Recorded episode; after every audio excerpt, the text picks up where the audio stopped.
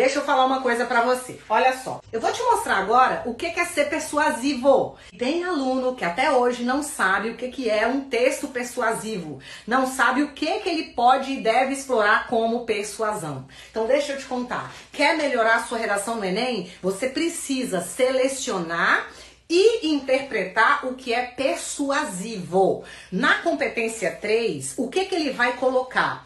Na competência 3, ele vai olhar se o que você falou na 2, os elementos que você usou na 2, as citações que você usou na 2, tá? Se você construiu isso dentro de um projeto de texto, claro?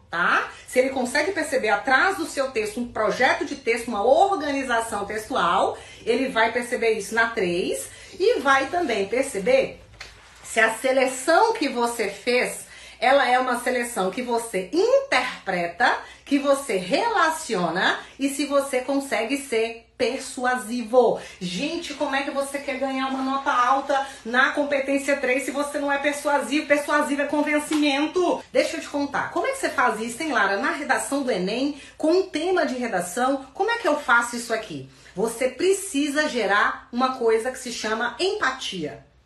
O que, que é gerar empatia? Tá? Ele tem ler seu texto e durante a leitura do seu texto ali, ele precisa entender, você precisa mostrar nas suas palavras que você é bom e que é sensato e que você está disposto a colaborar com o coletivo.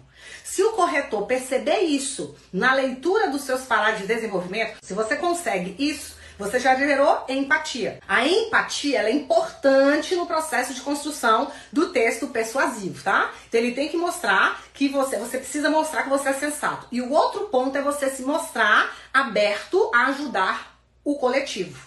Se você sempre se demonstrar aberto a colaborar com a coletividade, preocupação com o que é coletivo, preocupação com o que é o do outro, tá? Mesmo você não estando naquela situação, mas você demonstra pelo texto que você escreve que você está preocupado com a situação do outro, com a dor social que o outro vive, você pode ter certeza que você já ganhou o corretor no que eu chamo de realmente empatia.